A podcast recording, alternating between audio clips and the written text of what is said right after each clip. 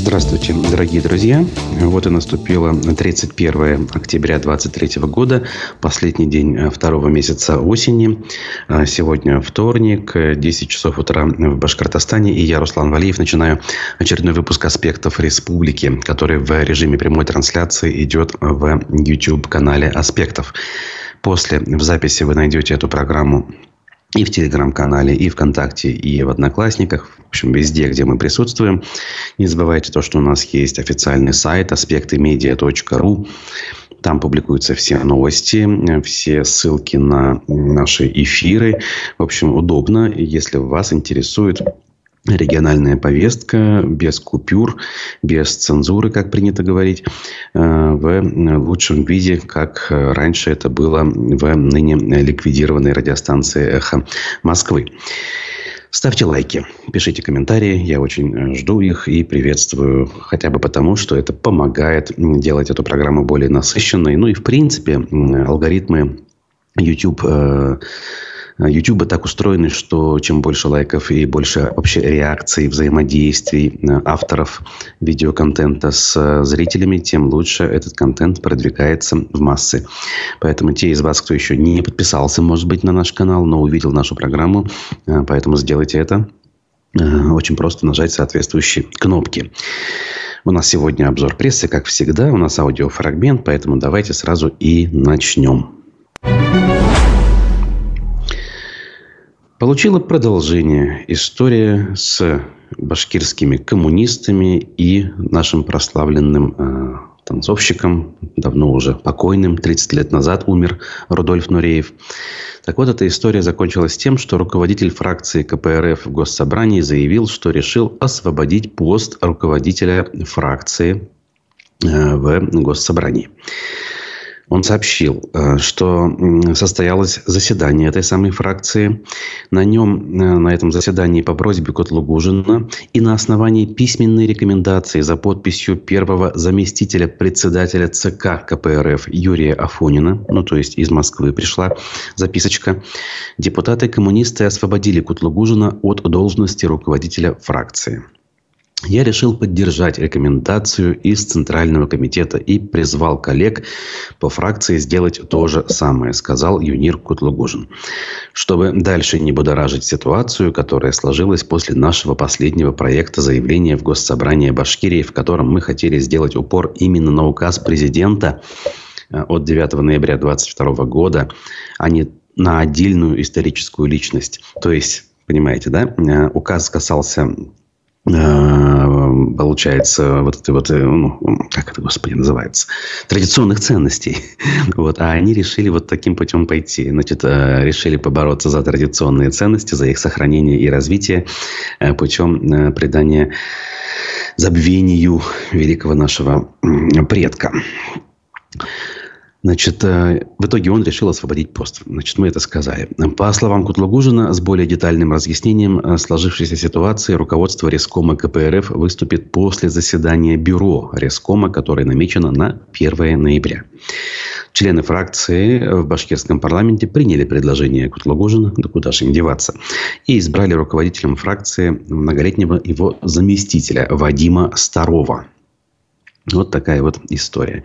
Что же это было все-таки? А, действительно, такая искренняя инициатива снизу а, коммунистов или какая-то продуманная акция для того, чтобы произвести смену руководства фракции?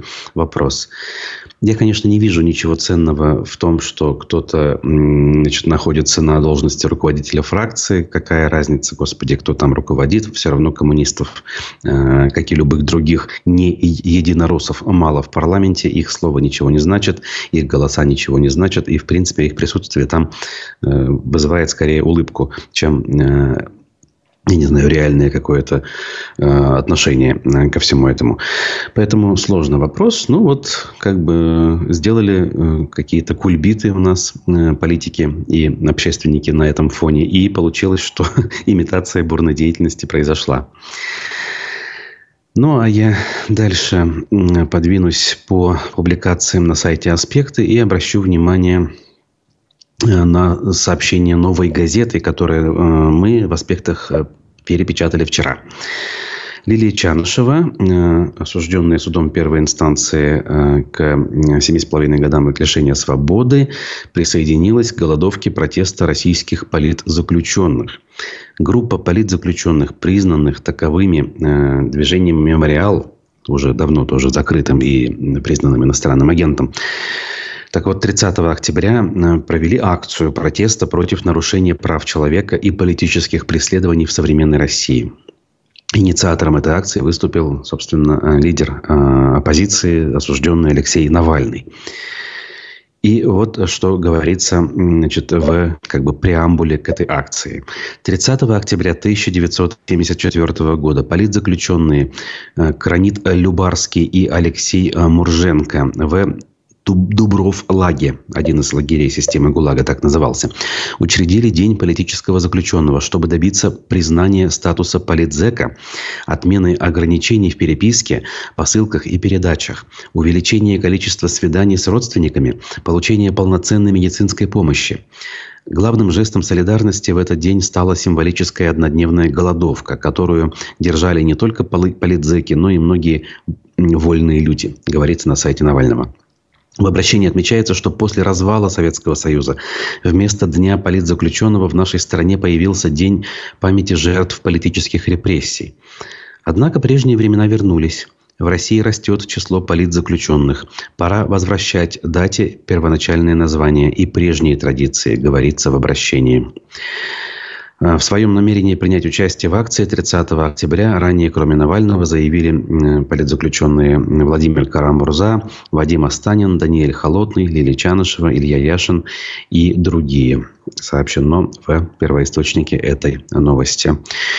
Ну, я думаю, друзья, те из вас, кто относит к себе к, ну, скажем, либеральной общественности, может быть, даже состоял в рядах какой-то партии последние годы, ну, в частности, «Яблоко», вы легко можете вспомнить, или, может быть, читали в новостях, еще в предыдущие годы в парке 50-летия октября, что э, вдоль улицы 50-летия октября у нас находится. 30 октября ежегодно проходили а, мероприятия, посвященные этой дате, э, возвращение имен в частности. И, в общем, это все происходило хоть и под наблюдением сотрудников соответствующих структур, но хотя бы проходило были люди, которые могли себе позволить выйти и вспомнить э, ужасный период истории и э, те самые вещи, которые в нашей стране происходили. И вспомнить, самое главное, имена конкретных людей, э, которых э, совершенно незаконно, самым возмутительным образом осуждали. А сейчас, судя по тому, что я знаю, все, как бы таких э, мероприятий не осталось. Хотя, что удивительно, как метаморфозы происходят. Вот даже э, тот памятник, что у нас в Уфе э, находится в этом парке 50-летия октября, у которого все эти акции проходили, он ведь, по сути, сооружен даже не в 90-е, а, скажем так, в современную эпоху при нынешнем руководстве страны. Но вот так вот происходит эволюционная Э, развитие или скорее деградация э, людей, если они у власти находятся э, дольше разумных сроков. Это, на мой взгляд, совершенно очевидная история. И здесь не нужно открывать Америку для того, чтобы это понимать. Свободу политзаключенным, пишет наш зритель Данил Мансуров. Присоединяюсь к этому лозунгу. Тут, в общем-то, все Э, полностью этой фразы и сказано. Тем временем я буду дальше двигаться. Как ни крути, надо и к другим новостям. Менее важным, может быть, но в текущих условиях надо и их тоже обсуждать. Башкортостан вошел в пятерку лидеров э, регионов России по числу микрозаймов. Вот в подобного рода рейтингах не радужных ни в коем случае. Мы, конечно же, всякий раз лидируем. По данным двух тысяч микрофинансовых институтов, передающих сведения в э, Национальное бюро кредитных историй, в сентябре 2023 года количество микрозаймов или займов до зарплаты до 30 тысяч рублей составило э, 2 миллиона 820 тысяч единиц. Сократилось оно со, по сравнению со следующим предыдущим, точнее, месяцем на 4,5%. Так вот, на первом месте в этом списке Москва. 176 э, тысяч таких случаев. Далее идут э, Московская область, Краснодарский край, Свердловская область. А на пятом месте Башкортостан. 96 718 раз получили э, жители республики заем до 30 тысяч рублей за месяц. Вот такие вот у нас активные заемщики в республике живут. А какие выводы из этого делать, я думаю, вы сами можете прекрасно понять. Микрозаймы – это займы до зарплаты, еще раз повторяю. Так, а, тут, кстати, я не могу не прочитать важное, мне кажется, сообщение от того же Данила Мансурова. Он сообщает, что недавно вышел ролик про академика Андрея Сахарова. Вот это вот про каких людей надо знать. Конечно же, безусловно, если вы э, более подробно еще и напишите в чате, где этот ролик вышел, на каком YouTube-канале, кто его авторы, я думаю, что наши зрители будут благодарны, да и я сам тоже. Когда я подобное что-то вижу и э, более-менее понимаю, э, что за авторы это сделали, я всякий раз стараюсь не пропускать, смотреть подобного рода труды, посвященные разным вопросам, но в том числе таким выдающимся нашим Э, предкам. Пруфы, а, в частности, журналист Марат, Марат Гореев рассуждают на тему того, э, что у нас э, в как сказать, в высших эшелонах власти происходит и как это может быть связано с коррупцией, переплетенной с рынком строительства, так это назовем. «Зеленая роща, возможно, не дает покоя премьер-министру Башкирии». Это заголовок издания. Госпиталь ветеранов войн в Уфе проектирует, возможно, связанные с премьер-министром коммерсанты, активно застраивающие в целом весь микрорайон. О сроках ввода в эксплуатацию нового медицинского центра тем временем до сих пор ничего не известно. Значит, эм, Чистый воздух и здоровый микроклимат, прогулки в благоустроенных парках, катание на горных лыжах, социальная инфраструктура в шаговой доступности.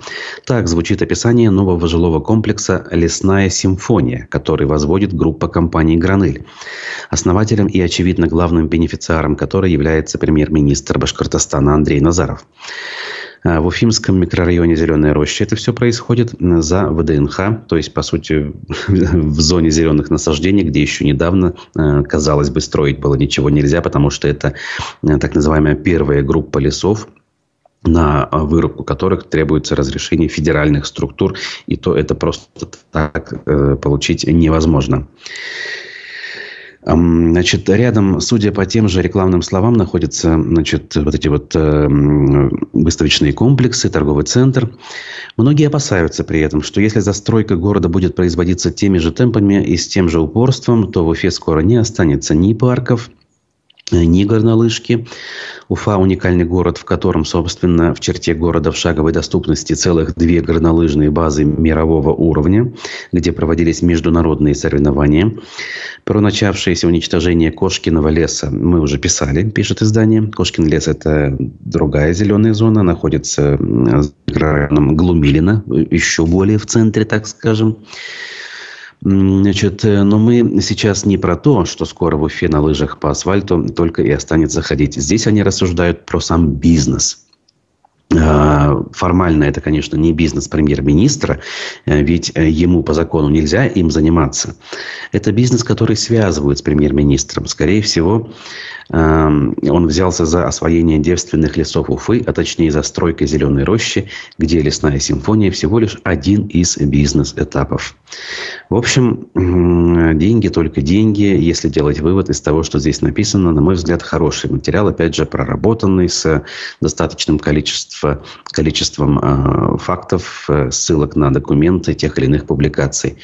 Э, если кто-то еще сомневается в том, какие основные приоритеты у наших высоких руководителей, по крайней мере, некоторых из них, я рекомендую этот материал в пруфах к прочтению.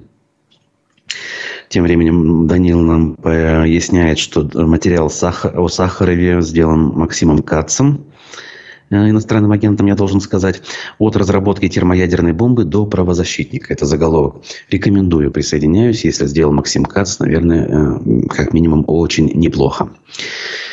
Спасибо, спасибо за наводку. А, действительно, надо смотреть, особенно тем, кто помоложе и не помнят а, Андрея Дмитриевича Сахарова, а, хотя бы в последние годы его активной деятельности, когда он, вернувшись с ссылки в Горький, в Москву, избрался депутатом съезда народных депутатов Советского Союза и, будучи в явном меньшинстве, говорил важные, серьезные вещи с трибуны Кремлевского дворца съездов, нарываясь на критику как председательствующего тогда генерального секретаря Михаила Сергеевича Горбачева, так и э, тысяч присутствующих э, коммунистических коллег, назовем их так. Соответствующие видеоролики в YouTube также есть. Так, ну и, соответственно, пруфы мы продолжаем с вами изучать. А, ну, давайте так. Прежде чем мы продолжим, сделаем небольшой перерыв. Сейчас время послушать фрагмент. У нас э, э, в экономике на фоне происходящих в мире и стране событий происходят свои события. И их вчера у нас в студии анализировал замечательный экономист Всеволод Спивак.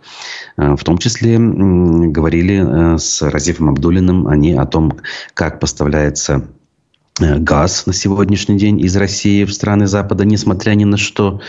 Как в этом участвует та же Украина, Турция, ну и плюс некоторые другие важные экономические детали изучили. Давайте послушаем, мне кажется, очень интересно. А я через несколько минут вернусь, и у меня есть еще о чем с вами поговорить.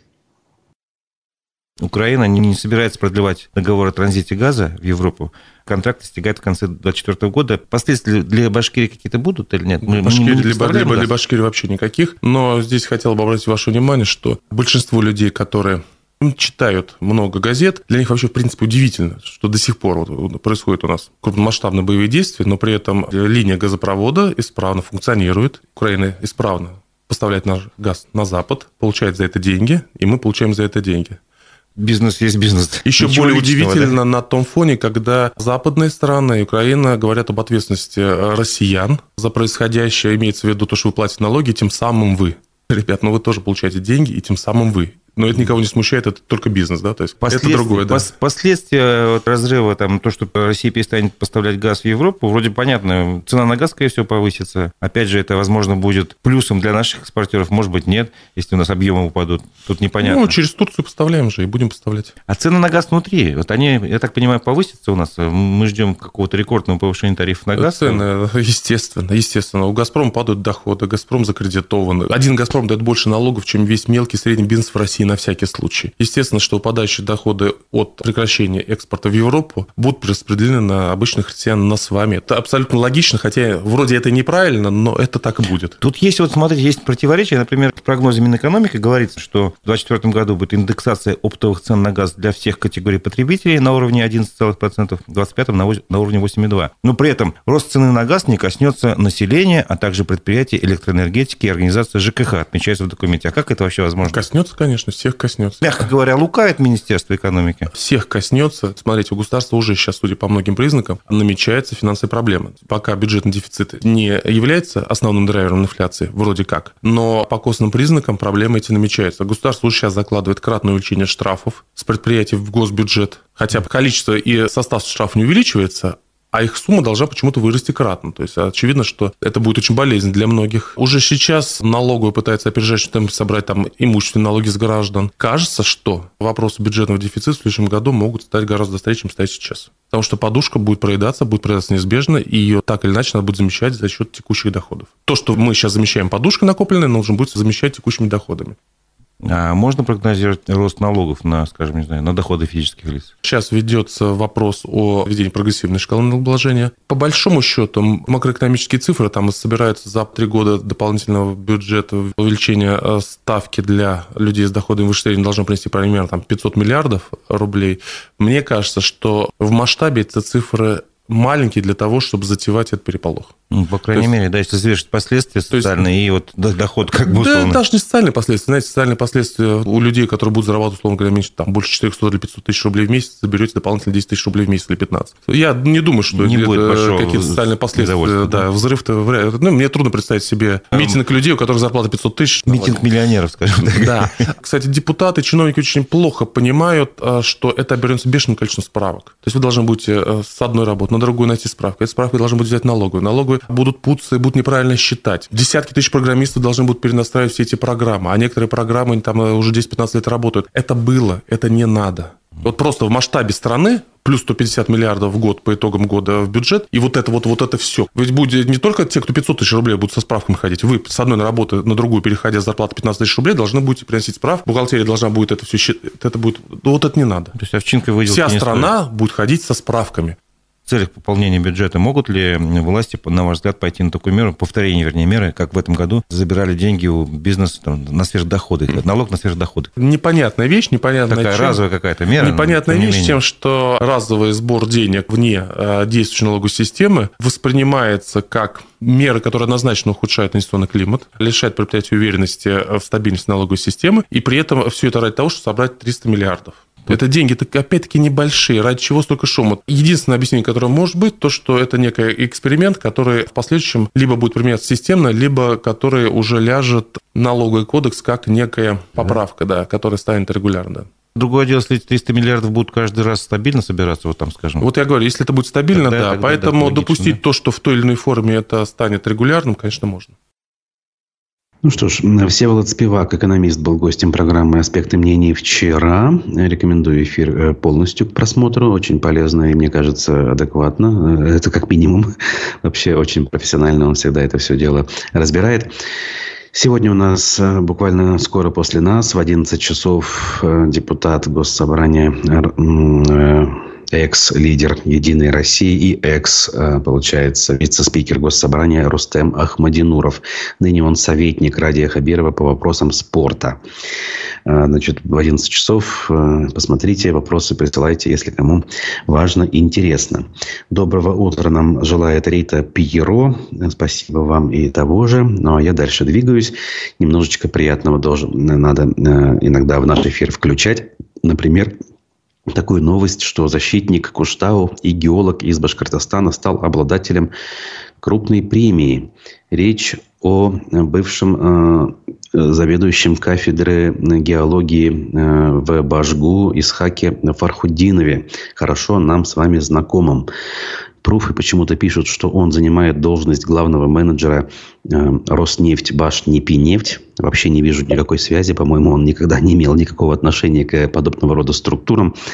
Э, после того, как Исхак покинул Уфу и переехал в Москву, он работает заместителем э, директора Государственного музея геологии имени Вернадского, что находится буквально рядом с Кремлем, напротив, э, если пересечь э, улицу Маховую. А, значит, какая премия? Он стал лауреатом Всероссийской научной премии за верность науке. Сообщил, соответственно, он сам об этом в социальных сетях. А, он занял первое место в номинации «Наука – это модно». Значит, в этом году был большой конкурс, написал он. Всего более 1200 участников. В моей номинации 120 человек. Спасибо всем подписчикам за обратную связь э, и ваш интерес, который мотивирует меня заниматься популяризацией науки. К слову, рекомендую подписаться на его аккаунты в том же запрещенном Инстаграме где, э, во-первых, помимо каких-то новостей о том, что у него в жизни происходит, Исхак публикует э, всякие интересные, э, ну, скажем, новости из мира геологии. По сути, из области того, как наша Земля устроена. Задает вопросы, устраивает викторины. В общем, скучать не приходится. Поздравляю его так держать. И э, очень, э, как говорится, жду, всегда верю, что мы, во-первых, еще и общаться будем в наших эфирах. И, может быть, какие-то важные дела делать для нашей страны и мира в целом.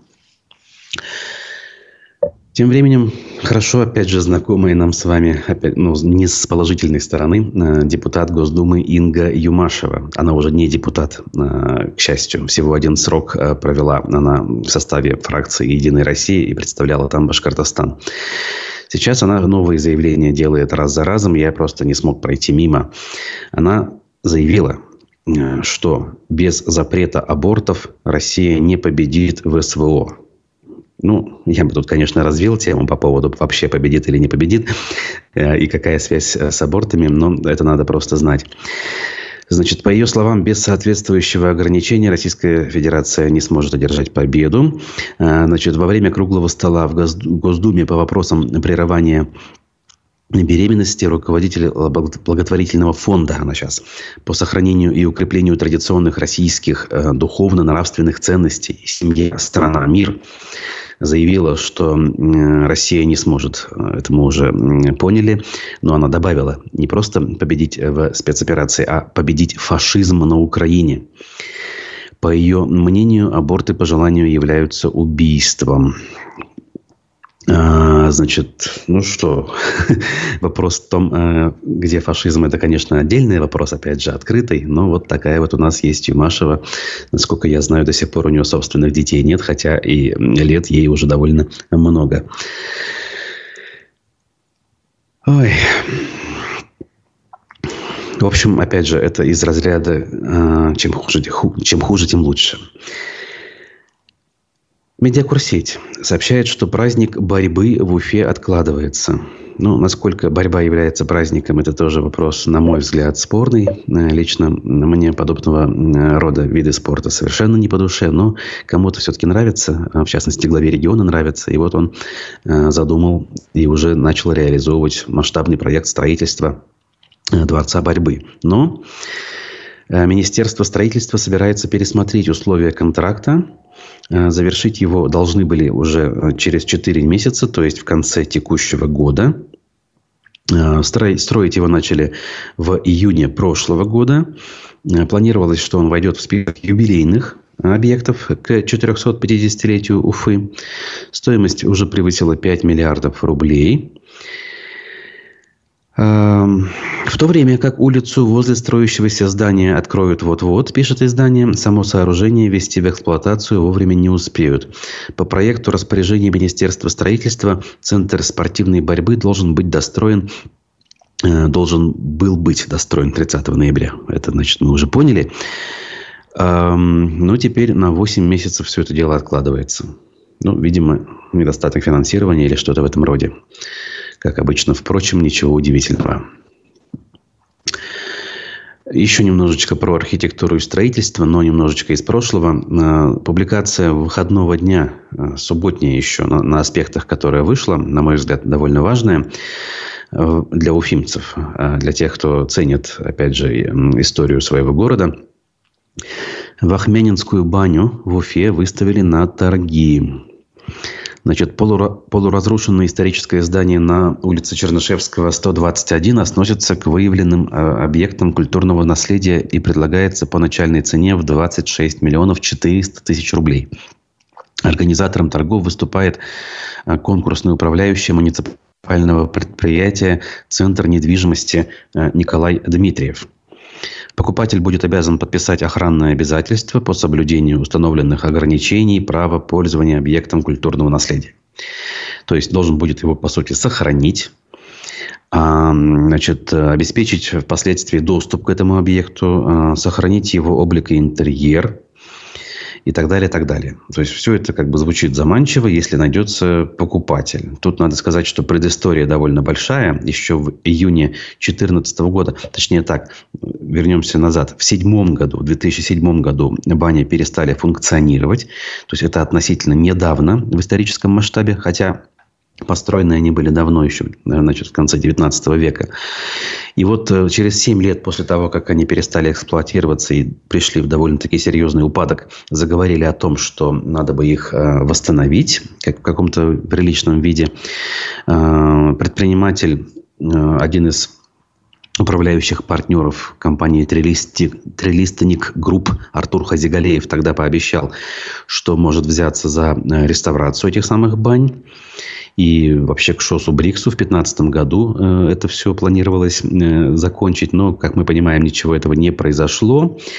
И э, затихло. И вот сейчас какая-то информация со стороны мэрии поступает. Может быть, что-то сдвинется с мертвой точки. Мы не знаем. Так. Тут про Ингу Юмашеву, разумеется, наши э, зрители активно начали между собой, ну, даже не спорить, наверное, а продолжать примерно ту мысль, что я озвучивал, действительно. Ну, знаете, э, если, опять же, возвращаться к этой теме, конкретно к Юмашевой, к, к теме абортов и к теме вообще запретов, э, к теме охранения так называемых традиционных духовно-нравственных ценностей. По большому счету, это все делают люди без принципов каких-либо, без совести на самом деле. А, и люди, которые по жизни привыкли заниматься приспособленчеством. То есть искренних поборников всего этого среди них наверняка мало. Ну, есть, судя по всему, есть. Но в основном-то это все те, кто э, это делает, поскольку это сейчас делать выгодно. С самых э, верхних эшелонов власти, конкретно из самого высшего кабинета, доносятся сигналы, что это нравится. А раз это нравится, то значит нужно это делать активно снизу, чтобы угодить. Вот и все. Если ветер подует в другую сторону, все эти люди очень быстро переобуются в прыжке и забудут все свои вчерашние инициативы. Более того, э, выйдут э, публично выступать с противоположными инициативами. Ничего удивительного в этом нет. Просто надо запомнить, что это за люди э, так себя ведут. Э, ну и, как у нас любит э, Башинформ хвалить текущую ситуацию, я по итогу нашей программы к ее финалу тоже должен немножечко на это обратить внимание. Башкирия провела сразу три форума. Новые назначения, контуры нашей победы. Главное. Вот такой вот заголовок воодушевляющий. Ради Хабиров рассказал о помощи легкой промышленности, этнотуризме и любви к родным языкам. Министерство культуры сообщило о начале ремонта Уфимского цирка. В Уфе открылось консульство Казахстана. Второму батальону Салавата Юлаева вручили знамя. Куда двигаться дальше? Все важные новости минувшей недели в одном материале Башинформа. Видите, да? В значит, вводном абзаце Башинформа все четко прописано. Все текущие новости минувшей недели положительные. У нас ничего э, из ряда вон выходящего, возмутительного, по мнению официального информагентства, не происходит.